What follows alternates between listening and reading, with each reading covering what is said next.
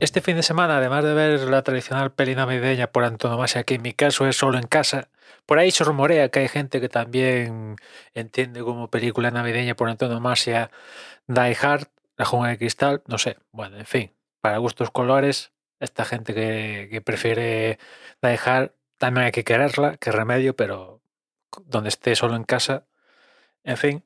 El caso es, eh, además, dos cosas de, aparte de, de la peli navideña, he visto dos cosas que se han estrenado esta misma semana. Una es la tercera temporada de Jack Ryan en Prime Video y después Glass Onion, una historia de puñalas por la espalda en, Netflix, que tienen cierta relación desde la lejanía. ¿Por qué? Porque tanto la tercera temporada de, Ra- de Jack Ryan como, como Glass Onion, tú las ves y dices, hostia, reconozco patrones de la actualidad. En Jack Ryan puedes poner, reconocer patrones de la situación de, de Rusia y el mundo, ¿no? Evidentemente hay un punto que si ya los guionistas de Jack Ryan lo llegan a, clavar, ya apaga y vámonos, pero sí que tienen puntos que son, vamos, calcaditos a la realidad de la situación de, que, se, que, que se ha generado con, con Rusia, Ucrania eh, este mismo año. Y después en, en Glass Onion, pues seguramente podrás ver la semejanza con, con Elon Musk y algún multimillonario excéntrico que pulula por, por el mundo, ¿no? También las dos, las dos cosas, tanto la tercera temporada de Jack Ryan como Glass Onion me, me han gustado. En concreto, Jack Ryan, pues a ver si te molan este tipo de, de, de cosillas, así en plan espías y tal, pues, pues imagino que, que te molará. Me ha pasado aquí a modo de anécdota una cosa con, con Jack Ryan que me puse a ver lo que en principio era el primer episodio y, y- y digo, hostia, vale, no he visto ningún recap de la anterior temporada ni hostias, pero estaba viendo el episodio y digo, hostia, estos empiezan fuerte porque aquí ya no presentan la un poco de que entre comillas va a ir la temporada, sino que ya van a degüello desde el principio. Acaba el episodio y veo continuar en el episodio 3. Y digo, hostia mierda, me he equivocado. En vez de empezar en el episodio 1, he empezado en el episodio 2. Creo que debe ser la primera vez que me pasa de, en vez de empezar por el primero, que empiezo por otra cosa, ¿no? En fin, al margen de esto, pues a lo que vas hilando y vas entrando en la historia, pues si entras, pues evidentemente ya te atrapa y, quieres ver cómo, cómo acaba, que bueno, pues tampoco es nada... A ver, nada, nada, nada loco en cuanto a digas, hostia, esto no me lo esperaba eh, y tal, ¿no? sino que, bueno, en fin. Es decir, ganan los buenos, los que se supone que son los buenos, y los malos, pues les dan, ¿no? Lo típico. Y en cuanto a Glass Onion, la verdad que el concepto de Glass Onion mola, ¿no? Esto de la capa de, de una cebolla en la cual puedes ver el centro de la cebolla como concepto mola un huevo las cosas como son.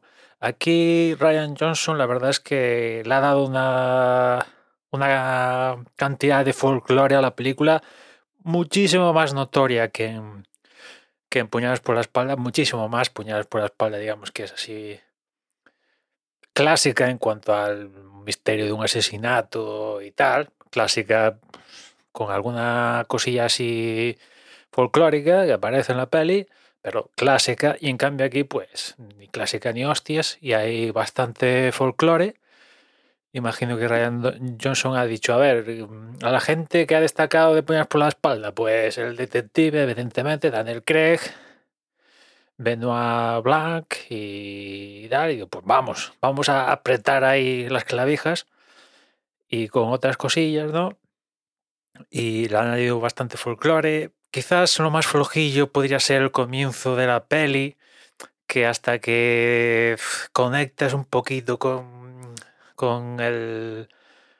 Bueno, empiezas a, Las capas de la cebolla, esta famosa, empiezan ya a, a desvelarse, pues quizás cuesta un poco conectar, pero una vez que conectas, pues eh, quizás diría que es la típica película que es posible que en un primer visionado digas, va, pero si llegas a verla eh, una vez ya conocido el, la, entre comillas, la trampa, pues puedes llegar a apreciar un poquito más en un segundo o incluso en un tercer visionado, porque, a ver, no quiero comentar nada en spoiler, pero digamos que, que, Ryan Johnson pues lo, lo, lo va a conseguir, al igual que, lo hizo en, la primera, decirte, mira, el, el, malo, por ponerlo, te lo enseño.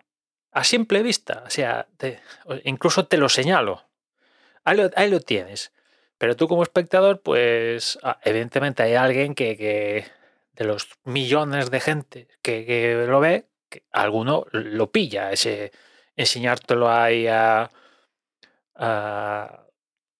sin, sin, sin, tapujos, ¿no? Pero la mayoría de la gente traga, digamos que caemos en la trampa y, y bueno, pues se da...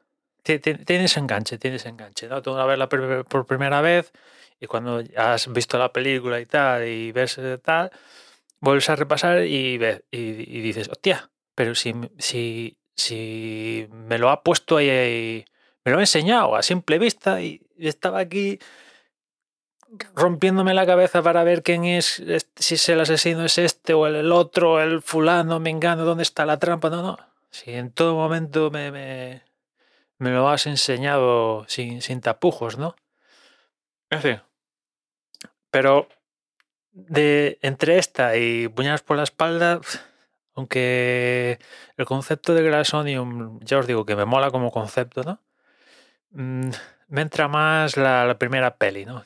Quizás son más clásico la historia esta de, un asesinato misterioso y etcétera, etcétera. Quizás conecto más con puñadas por la espalda que con esta Glassonium. Y nada más. Ya nos escuchamos mañana. Un saludo.